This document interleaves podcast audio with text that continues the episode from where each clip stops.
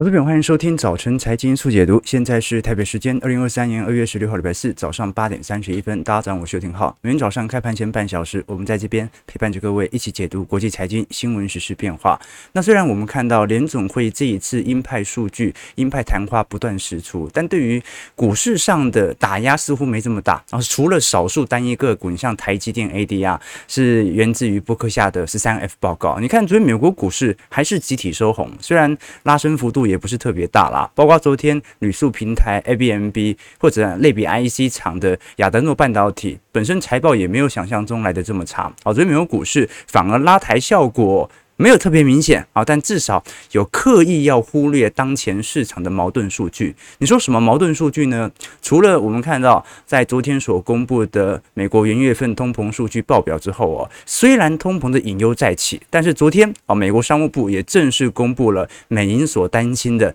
零售销售数据。这一次我们看到美国在元月份的零售销售数据月增额高达三个 percent，这是过去两年来的最大增额哦。观众朋友，你要知道。今年元月份的月增率的表现啊，好，基本上上一次表现来的这么强劲是二零二一年三月份呐，好，观众朋友，你可以知道。二零二一年的三月份，当时来的强劲，主要来自于当时在元月份、二月份所受到这种啊疫情的干扰，所形成旅游的紧缩。所以你说现在消费数据哦，居然创了两年来的新高，甚至连剔除汽油和汽车的零售销售，因为你把大宗资产给去掉嘛，看一下到底实体销售为何，月增率都有二点六趴，一样是两年来的最高增幅。所以这基本上哦，我们看到这种显著强于预期的销售数。数据哦，它就暗示着目前市场上其实整体的消费情绪比想象中还要好得非常多。那这个时候通膨稍微高一点，好像就没有这么悲观了。好，其实就跟我们昨天。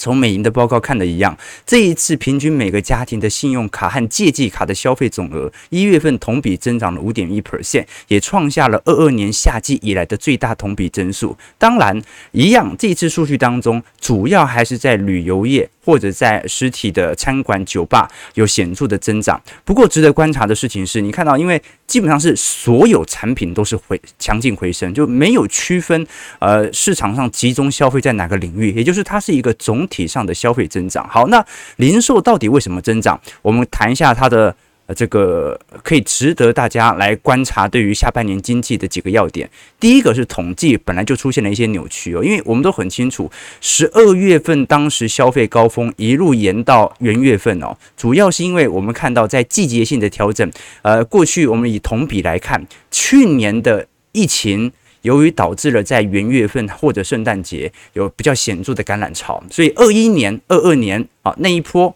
的这个元旦新年假期旅游量本来就呃会一年比一年来的高，这是第一点啊，也就是说属于这种季节上季节上的调整。那另外一点呢，我们可以看到目前最引人注目调整的是跟社保相关的生活成本调整，因为这一次我们看到呃。美国社会保障局已经把二零二三年美国社安金受益人的福利增加了八点七 percent，这就导致有更多的人会纳入到这种这种医疗医保体系，那就有可能造成这种零售销售数据的增长。所以总而言之，有好消息也有坏消息。好消息就是这个数据是真的非常强劲，强劲到通膨高一点是没有关系的。但是往回来看。就如同昨天美银所提到的，怎么可能在利率这么高的水平身上，大家的消费增额会这么快？那有另外一种解释，就是因为现金烧光了，你只好先去用信用卡来进行零售数据的。这种拉抬，好，那你用信用卡还不还得出来？会不会成为卡奴？那就是未来的信用风险的问题了。其实我们也可以从美银的理解当中产生一些担忧了。我们可以观察到，这张图表是美国中长期的实质所得，我们把移转性支出给去除掉啊，移转性支出就是一些呃政府的一些必要消费哦。那我们可以看得很清楚哦，中长期来看，它会。随着整体景气以及 GDP 有一条显著的上升趋势线，从零九年以来就是如此。好，所以基本上而言，我们看到从二零二零年以后，实质所得就没有沿着这条上升趋势线持续的进行拉抬，那就形成很大的问题，就是那现在的零售销售数据这么强劲是怎么来的？那某种程度就是借由信用卡，也就是透支未来。好，所以不止央行联总会在货币宽松，货币宽松降低利率，它的意义是什么？透支未来的财富嘛，你降了。会有更多的财富出现。那本来你可以把这个选择权留给后代，当他遇到经济难题再来解决。但是你现在把它降光了，你就透支了未来的财富。信用卡也是一样的概念嘛。啊，明明现在我们从实质所得，明明就是也没有增长多少，但是大家花的钱却变多了。那有没有可能？大家民众也在透支未来呢。如果我们看另外一项数据，会更加显著。这项数据我们已经跟投资朋友提过，美国的名目薪资其实一直在创高了。因为你看薪资增长率不是一直在增长吗？而现在还有四趴五趴的通膨增长力度。可是如果你把通膨算入，得出实质所得，什么叫实质所得？实质所得的概念就是把名目薪资减掉。通膨所造成你工资成本上涨的那个因子，把它去除掉，就搞清楚你到底可以买几颗苹果，你可以买几只香蕉，而不是看你赚了多少钱啊，一来看你的购买力，也就是实质薪资。我们看到，基本上美国的实质薪资哦，如果从单纯从呃，时薪角度来看，已经创到百年新低喽。一九六八年，当时的实质薪资大概是十二点一二块美元一个小时，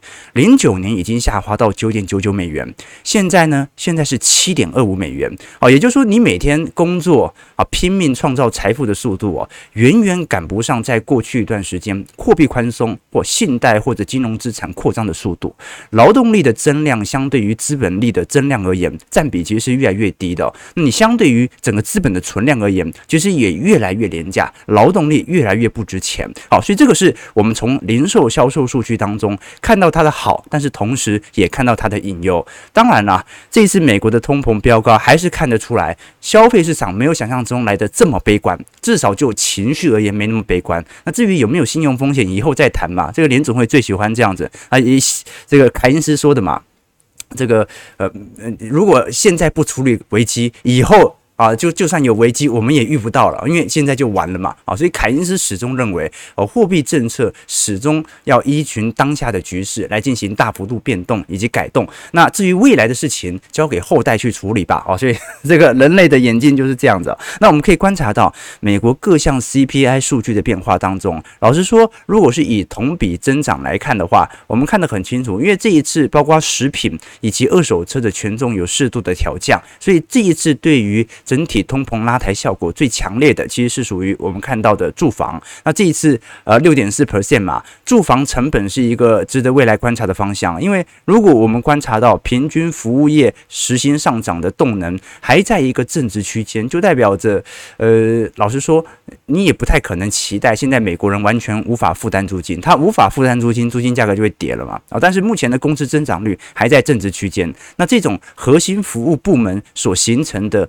将固性啊，压力就会比较大一点点啊。当然了，我们看到最近美国不管是呃曼哈顿还是各地的房价都有一点见顶回落迹象，跌幅都不是特别大哦，大概都在一趴两趴区间。但租金价格的增率就有开始呃明显的放缓了哦，从过去大概在元月份是七点五 percent 哦，这一次已经下滑到呃二点四 percent 了哦，还在涨还在涨啊，但是现在只涨二点四趴啊，不过还是很贵啦好，所以接下来来观察住房租金价格。能不能有呃明显见顶的迹象？好，但是按照目前的零售销售数据，应该不会哦。所以这一轮的通膨真的就会如联总会所预估的，它必须要保持在一个长年期新常态的新利率啊，就是可能它长期就是保持在四趴到五趴左右的利率区间，以让通膨受到显著的压制。好，那现在大家不关心嘛？啊，反正。经济数据这么好，给一定可连软着陆都不一定了，搞不好不着陆嘞啊！不着陆，通膨高一点有什么关系啊？反正现在大家也过得下去嘛。哦，变成这种心态来做解读，美股很难跌下去哦。那再来是二手车价格，二手车价格这一次我们看到其实有一点见底上弯的迹象哦。这一次也增加了通膨的压力。我们可以观察到，目前美国新车价格还在高位进行盘旋，也没有说非常显著的下行迹象。它不像二手车是跌很多开始反。反弹，美国新车还在高位进行震荡当中。啊，这一次我们可以观察到，美国新车的平均月供哦，已经飙到了七百七十七美元，这个是一九年年末以来增长的近一倍哦，几乎是每一个呃美国中产阶级呃税收家庭中位数的六分之一，也就是美国现在光是缴车贷。就要占大概六分之一的薪资，那二手车价格啊的月供也上升到五百四十四美元，好，所以啊这种信贷的压力不断的累积，不断的累积，好，那除非到时候又有新一轮的货币宽松，把民间的债务。转往联总会来进行输送，观众朋友，每一次的货币宽松政策都是尝试着进行债务移转，也就是呃联总会作为担保啊，把全球的啊不要的垃圾债啊，不要的公司债啊，有公债，你不要什么我就收什么，以此稳定资产价格的保值性。好，那如果市场上有违约的风险，那联总会就带头收购嘛，他一收购，除非联总会。啊，这个啊自己破产，要不然大家就相安无事，所以你才会看到为什么美国目前家庭债务占个人支出比例哦，跟零八年比起来还是非常低的原因，因为现在全球。最多持有债务的人，并不是民间，而是联总会自己本身嘛。OK，好，那不管如何啦，因为通膨还是很高，所以市场也默默的开始接受啊，这个可能利率水准会保持在一个高位区间。我们可以观察到，从今年一月九号到今年二月三号到二月十号，联邦基准利率的期货预测值不断的进行上调哦。好，那联总会是没变过嘛？联总会就一直是保持五到五点二五 percent 左右。那每一个月度、每一个礼拜都在不断上。调的同时，就代表着市场越来越相信联总会可能会保持在这个利率区间非常长一段时间。所以你看，过去联总会升息的操作，一开始，呃，联总会当时对年底的指引利率是三点二五到三点五嘛，然后后来说会略低于四趴，结果到三点七五到四趴，然后 现在又到五趴。所以你可以看得出来，联总会其实一路上它都是不断的调高利率的入境指引。那现在通膨又开始。呃，见底上行了，好，或者说开始呃没有比市场预期来的低，那会不会到时候联总会会有新的动态发酵呢？我反倒是觉得呃不太会啦，因为利率再升上去哦，对于利率产品的冲击太大。啊，不过刚才零售数据也打脸了这件事情，就是它你升到什么程度，反正我就是要消费嘛。好，所以基本上啊，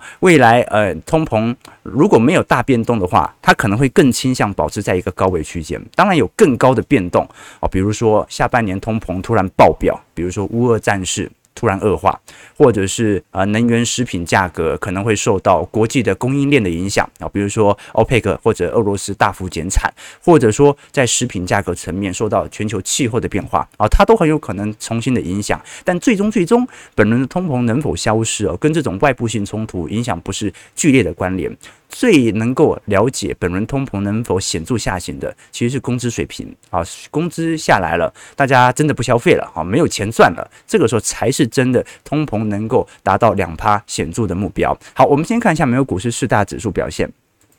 从四大指数来看，道琼上涨三十八点，零点一 percent，在三万四千一百二十八点，还保持在高位震荡哦。标普百指数上涨十一点，零点二八 percent，在四千一百四十七点。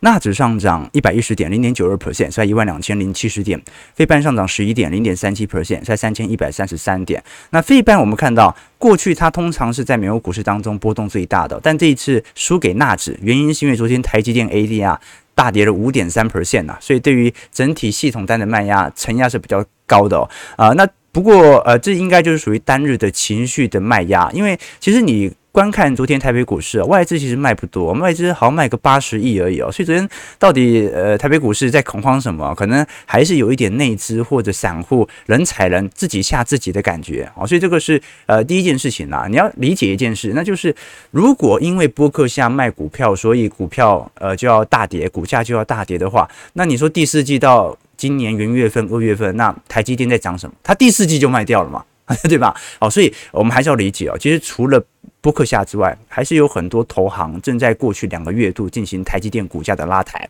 像是高盛和德银。所以最终你还是要尊重整个景气的趋势来进行判断，不要针对单一一个人的资产的持有来决定你要投入的步调。好，那十三 F 我们昨天看了像是高盛、德银和呃波克夏，那今天我们看一下啊大空头的原型 Michael Burry 哦，这一次旗下的对冲基金，我们看到，其实在第四季哦是大幅的建仓了阿里巴巴和京东，而且它也减持了过去它的最大成分股，我们讲的 GEO，它是私人监狱的运营商。那很有趣哦，如果你观察到，因为现在它持有最大的股票是 GEO 嘛，然后你像是金融服务公司 Black Knight 啊，或者你像是阿里啊、京东是排第四名到第五名。那首先我们来观察它所持有最多的 GEO，这一次我们看到其实做了非常大幅度的调节。那这一次调节它有没有大赚钱呢？诶，答案是有的哦。我们可以观察到，其实从去年第四季到今年元月份了，你虽然看到过去两天嘛，因为公布十三 F，然后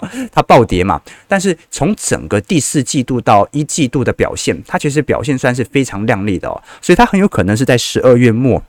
这一波的拉抬潮进行 GEO 的释出，那因为 GEO 它是属于监狱股啊，呃，主要的利润是高通膨和经济衰退，其实会让坐牢的刚需上升嘛。好，这边美国的犯罪率嘛，加上过去 GEO 集团它的监狱的租金收入算是蛮稳定的，所以人家讲说坐牢概念股啊，就是非常不错的抗通膨概念股。好，那我们可以来观察，另外一个是阿里巴巴和。京东啊，它在第四季也做大幅建仓，一个是卖股，一个是卖 GEO，一个是买中概股。那其实这一次的抄底算是蛮成功的。你看到从第四季开始，其实中国股市表现算是非常强劲的，尤其是港股弹了五成啊。啊，那不管是阿里还是京东，我们看到都有非常显著的获利倾向。那至于它有没有获利，那我们就要看到说第一季的十三 F 啦。但是老实说，你说 GEO 它有没有它的投资利润，尤其是它的最大成分股，其实是有的哦。你可以观察到目前全球国家凶杀案的发生率，美国是最高的，平均十万人大概有五点五个人啊，是美国啊就会发生。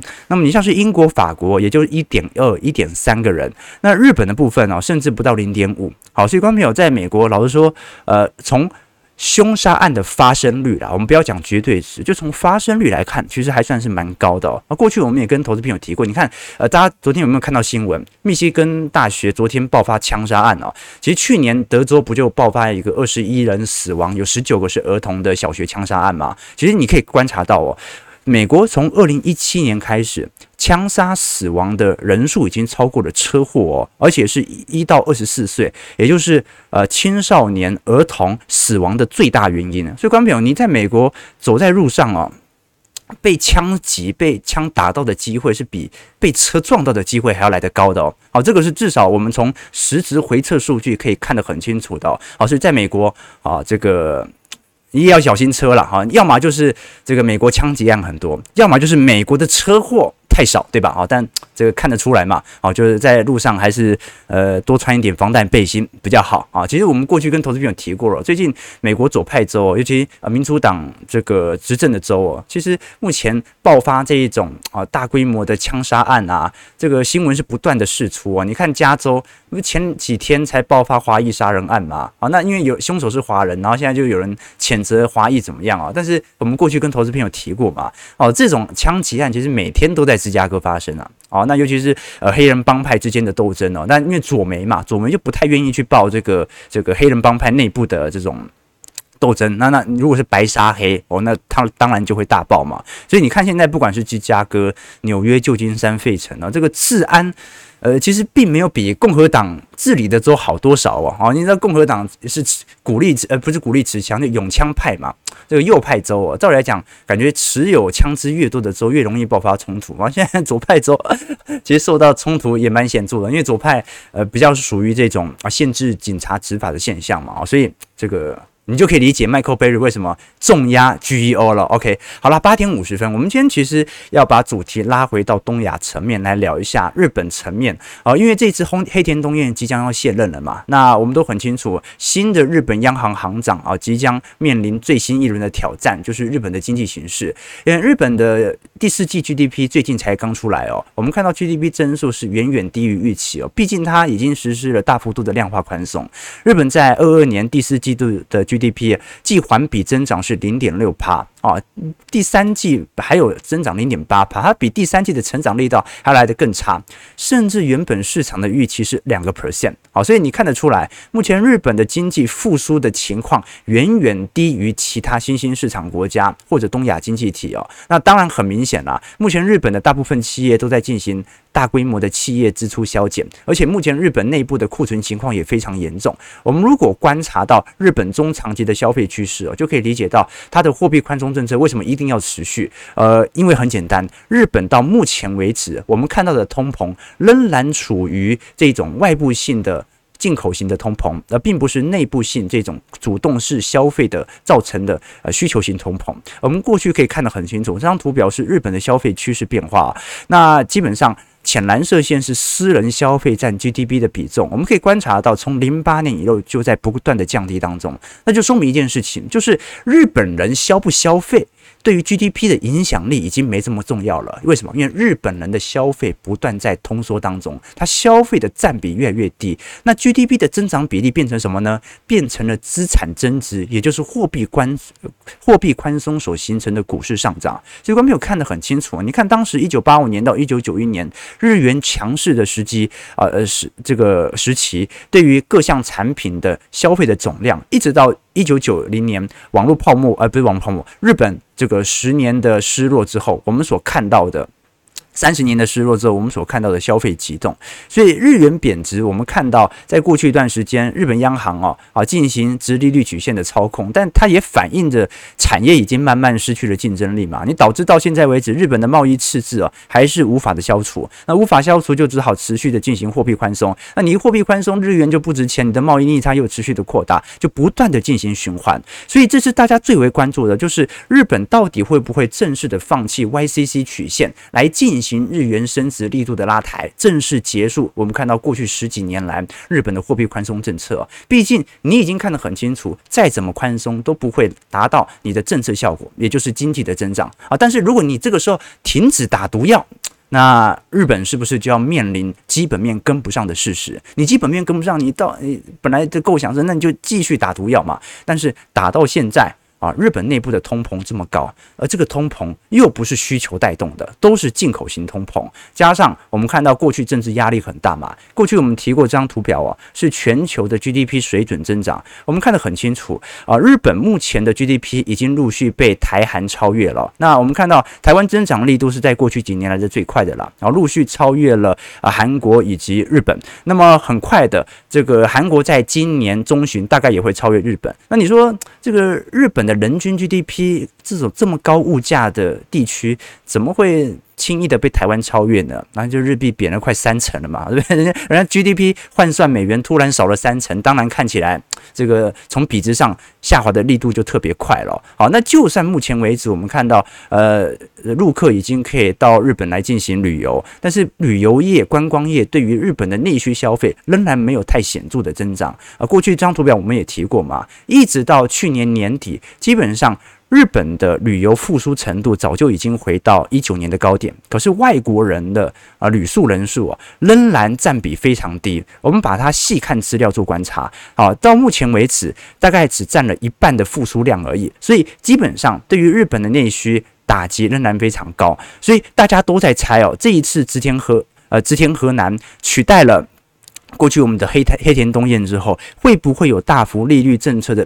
货币政策的转向啊，至少就目前层面而言，我们看到日本不管是内部的通膨、消费者物价指数啊，都在急速飙高当中。可是刚才的 GDP 增长很明显跟消费者物价指数有明显的对冲嘛？你看日本现在消费者物价指数是多少啊？观众朋友是四个 percent 啊，比台湾还高。那日本物价这么高，通膨这么高，GDP 成长这么慢，他还撒了这么多的钱。这就说明一件事情啊，日本内部其实经济的恶化程度啊，远远比其他东亚国家还要来得更加恶劣。那加上我们也观察到，在过去一段时间，日本的我们讲的派遣工啦。啊，之前不是有一部戏剧吗？啊，派遣女王，也就是非正式的雇佣劳工比例哦，正在大幅度的上升当中。那从二零年到二一年，基本上又创了历史新高比例。所以看得出来，而日本这种在过去已经结构化的劳工现象哦，过去三十年的失落期哦，它已经形成了这种很明显内部极度通缩的状况，包括日本。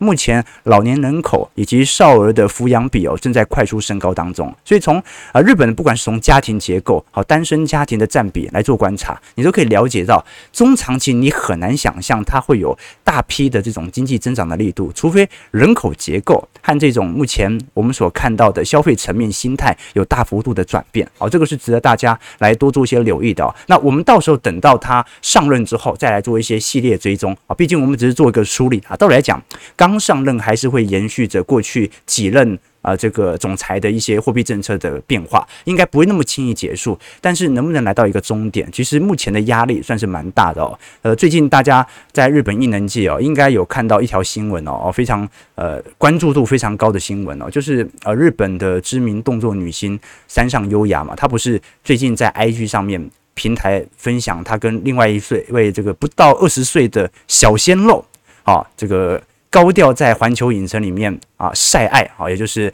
啊突然说这个交男朋友了，这样那引发了粉丝暴动了啊。后后来好像事后解释说是一个这个约会的企划，但是男方的身份也曝光了嘛。男方其实是一个 YouTuber 哦。那这不禁让我去想起哦，你看到山上优雅，其实在过去一段时间受到专访的时候哦，其实对于日本人在寻找，尤其是日本女性在寻找伴侣当中所遇到的困境，过去我们跟投资朋友提过嘛。这个山上优法优雅，她曾经提过，她因为她原本是那个 SKB 四八的成员，女团啊，就人很多啊，但是你知道女团哦，人一多，钱就不好分啊，所以在日本的明星圈啊，这个过去就算啊你是女团，你混不好啊，你也可以借由你的知名度啊，因为日本女性地位哦，相对于啊其他东亚国家。地位稍微比较低啊，那个男权主义嘛，对不对？那其实对于这种女生来讲哦，就算你很穷，或者说混得没有很好，你只要努力一点，找到一个好的老公。我们讲难听，讲难听一点叫长期饭票啊，基本上还是很有机会的。你只要把自己打扮好啊，让自己成为一个居家的好太太，基本上啊还是能够找到很有钱、很帅，然后呃很有担当的老公的。好，那在九零年代哦，两千年哦，很多女孩子哦可能爱上一个男孩子啊，男生可能随便都能够赚大钱。好，但是你说为什么山上优雅做女团好好的要下海呢？那很明显嘛，就是过去。啊，男生还可以靠，现在连男生都靠不住，所以你必须要自己下海赚钱嘛。啊，所以过去我们曾经跟投资朋友提过，那个魔鬼经济学里面提到的嘛，这个一个政府，呃，我们讲说，当时讲说一九三三年到一九四二年的男性嘛，就说当时有百分之二十的性经验都是和性工作者发生的，那现在不到一趴，原因是什么？就是因为从事从事特殊行业的服务。在就业比例当中有非常显著的下滑。那为什么美国现在从事性产业的人数已经降低非非常多？至少从比例层面呢，并不是因为呃扫黄扫黑啊，就是因为美国的正岗的就业岗位不断的在扩增当中。好，那如果你正规的就业岗位越多，那你进入特殊行业的人自然就会变少嘛。因为你如果啊做一份白领，也可以拿到不错的薪资。谁想要去硬要去进入这个情色行业？所以你彻底反过来就可以理解到哦，呃，你像日本这种在经济哦很明显有内卷化，就业机会变少，连女性以前啊还可以借由啊这个特殊的方式啊，我们讲到找到长期饭票之类的，或者找到一个好老公，就可以让自己进行啊积极跳跃，这种做法都没办法的时候。女性就必须要为自己的经济负责了，这这是他在专访里面特别提到的一个日本长期所面临的问题。好，所以其实台湾，你看到最近的这个，你看 GDP 也不断增长嘛，好像越来越有钱了。但是台湾越来越有钱，不代表多数人越来越有钱了，因为科技的发展，它就会加大贫富差距，加上后天税制的不良啊，比如说台湾。这样独有的关税啦，啊，这很神奇的囤房税啦，贫富差距只会越来越大，那多数人只会越来越穷。所以，观众朋友，你去看一下主计处公布的数据哦，台湾有高达七成人的月薪哦，达不到平均值，什么意思啊？就是。大部分你所看到的我们的中位数哦，在四万多嘛，四万四、四万五嘛，那是因为有钱人他的资产大到让你难以想象，给拉上去的百分之七十根本连中位数都达不到。好，所以这就是我们讲大前研一讲到的，越来越多的中产沦为次贫。好，所以这个就是我们现在所看到的迹象哦。网友留言说，看来她交男朋友已经走出自己的低潮，但她永远走不出我的低潮。哎，观众，我们是正经节目，你们一直都说没有山上老师该怎么办啊？她她只是气话而已啊，她是一个气话啊。总而言之，我一直觉得啊，这个女生不管是在交男朋友还是在呃这个嫁人的时候啊，这一定要有自己的经济能力嘛。以前我们跟投资朋友分享过啊，呃，我看过一集那个老高和小莫，小莫他的理财哲学就是把老高的钱拿去做日常开销，买衣服啊，买吃的啊，那自己的钱他就存起来嘛，去买那些耐久财啊，比如车子、房子、家具之类的。那老高问他说：“哎，钱都花到哪里去啊？”老高老小莫就说：“啊，你昨天吃的那个寿喜烧啊，喝的牛奶、穿的衣服啊，都是用你的钱买的啊，你自己花掉了。”啊，这老高就无话可说嘛。那如果两人吵架，小莫就可以说：“你滚出家里，因为房子的钱是他买的啊，不准开我的车，不准买，呃，不准睡我买的床哦。所以整体来讲哦，这个女性在敏感度上比男性高啊，你就可以用各种方式，不管是提升自己的经济能力哦，还是借由把老公的钱花在消耗品上面呢，把自己的钱花在耐久品上啊，让自己的资产都是属于。”啊，这就让资产都是属于自己存的钱，哦，这是非常重要的啊。这个呃，这个大家加油啊，大家九点零二分。好，对不起，我们马上看一下台北股市哦。好，台股我们可以看到，其实从整个加权指数，昨天是来自于台积电 ADR 的卖压，成交值放大到两千二百一十七亿。可是如果我们观察昨天台币的表现呢，首先贬了九点三分，的确有一点压力。不过昨天其实我们看到台积电 ADR 的卖压本来就会引起适度的。呃，这个汇率的贬值，可是其实卖压的幅度，我们观察外资昨天其实也就卖了八十一亿哦，哦，并不是那种什么呃一两百亿的那种大量，所以其实外资昨天更像是适度的进行调节，而不太像是那种集体性的撤离台股哦，这个是值得观察的一个迹象哦。其实最近我们也观察到，在整个新兴市场货币当中，或者从国际的外汇储备，目前都在陆续的上升，也就是说，大家。这一次，呃，中央银行或者说新兴市场的央行们，其实都在陆续的针对当前的呃货币市场来进行更多的外汇储备，以防下一次台币被迫大幅贬值的时候。好，最后几分钟，我们来聊一下五大寿险金控上季的大换股哦。啊、最近我们看了很多十三 F 的报告哦，那也要来观察嘛。啊、其实台湾哦，你会发现过去一段时间台北股市从二零二零年涨到现在，外资每年都是卖了五千亿，卖了一兆。啊，卖了一兆多，那为什么这段时间台北股市却不断上涨呢？投信。哦，那个量能那么低，每天就是二三十亿，怎么可能敌得过外资过去每天几百亿的卖压呢？那为什么可以涨到现在？因为寿险业是台北股市内部的工程啊，只不过我们在券商统计的时候，通常不把寿险业来进行纳入，所以寿险业是台北股市最大的内资、最大的阻力。好，那我们可以观察到这次五大寿险业在第四季的大换股迹象哦，很明显哦，除了富邦金之外，几乎所有金控都在大幅出脱股票。那目前持股水位最高的还是国泰金了，不过这一次祭奠即变动啊，持减持了三点七八的股票。那么它加码的股票都是属于一些防御性概念股哦，像是广达、华硕、大连大、鸿海、联强，不说还是以为是零零八七八成分股嘛。传产当中有中钢、南亚，金融股有开发金，但是你看到不管是台积电、联发科、日月光哦，都在进行大幅度的出脱，甚至连过去我们看到涨势比较高的银行股，像是兆丰、永丰、第一金，它也在进行出脱，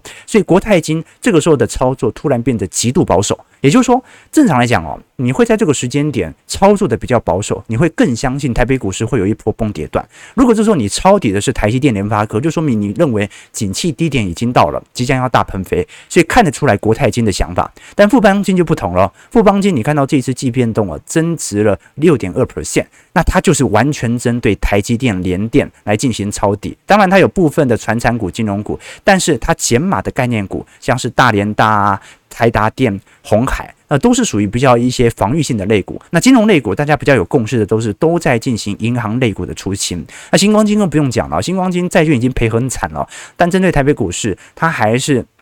针对这些权值股进行一些出脱，中信金旗下的台湾人寿啊，它的做法跟国泰金蛮像的，也是布局防御性类股加仓，呃呃，对，布局防御性类股减码我们看到的权值股。那开发金其实也差不多，所以观察到啊，你看到国泰、中信、开发基本上在整个第四季的操作都是属于保守为上，他们都认为今年一季度到二季度还有持续下杀的机会。好，那股价事实上证明。可能下错了，唯一对的是富邦金。好，这说明一件事情呢，不管是在散户还是在寿险当中哦，只有少数人是赢家，对吧？好了，那至于这些金控的操作，我们要如何影响到对于未来财报的变化，值得大家留意啊。为什么富邦金这个时候敢勇敢的抄底呢？其实有一个非常重要的原因啦，就是富邦金是在过去在寿险业当中哦，少数在大型金控并没有进行增资的。金控股，那就说明它的财务健全体质，相对于其他寿险业表现得更为强劲，所以它今年所能够发放的股利，应该从比值而言，也会比其他不管是国泰还是开发表现得更好。好，我们看台北股市上涨一百零二点，今天量能啊也不算特别大啊，但适中啊，大概两千出亿左右，收在一万五千五百三十五点。OK，啊，星宇航空又要起飞啊，对，哎，星宇航星宇最近在涨什么？莫名其妙突然一根，对不对？OK。好，这个日本跟中国从去年十一月注入市场的流动性呢，就大于美国和欧盟的 QT，市场很难不宽松啊。但宽松到终结之后哦，这个内部的反弹声浪就会让整个央行货币政策大幅转向啊。各位知道吗？这是始终呃政府服务的是人民嘛。哦，所以你看日本内部通膨四趴。GDP 又比预期低这么多，就是大家过得真的很不好。这种就完全是属于输入性通膨，而不是属于你看到美国零售销售数据。但现在还有一点需求型通膨存在，对吧？OK，明星说浩哥早安哦，想请教您认为今年大宗资产像原油在景气走皮，而且没有黑天鹅的情况下，会有什么样的行情吗？那就要伴随着需求持续的走皮嘛。好，但是我个人认为啦。呃，大宗资产这种产品呢、相对于股票啊，它有一个呃前瞻的估值，比较起来没那么好去预估。原因是因为大宗资产，你过去看到啊，它三十块的时候，股市有可能在牛市；它一百块的时候，股市也可能在牛市。那你要怎么区分它跟整体景气的联动度？你完全就只能观察它的供需需求了嘛？可是它的供需需求是你能够判定的吗？你能够知道 OPEC 什么时候要减产吗？不能。好，所以这个是最大的变数。所以我反而觉得大宗资产呢，呃，今年有很多资产可以值得关注。过去我们跟投资朋友聊过嘛，大宗资产、股市、债市、房市这四项资产呢。总有一个一定在牛市啊，你一定会找到一个在牛市的啊啊，那四个都熊市的时间非常非常的少啊，但是呢，你可以借由这种方式帮助你的资产进行再分配，OK，提供给投资朋友，OK，这个呃，